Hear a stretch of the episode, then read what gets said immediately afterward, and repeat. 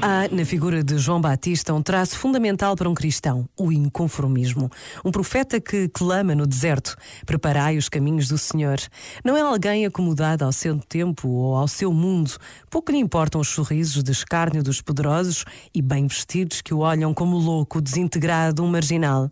Por vezes é crucial estar na margem, ser marginal, porque na força da corrente não se pensa por si, faz o que todos fazem, diz o que todos dizem, perde-se a liberdade e vai-se na corrente. A marginalidade dos que lutam contra a corrente para que a verdade e o bem triunfem, para que se preparem os caminhos, as casas, os corações para a vinda do Salvador, é essencial. Preparar hoje, nos nossos dias, o Natal contra a corrente, o que será? O inconformismo tem que ser qualidade dos cristãos.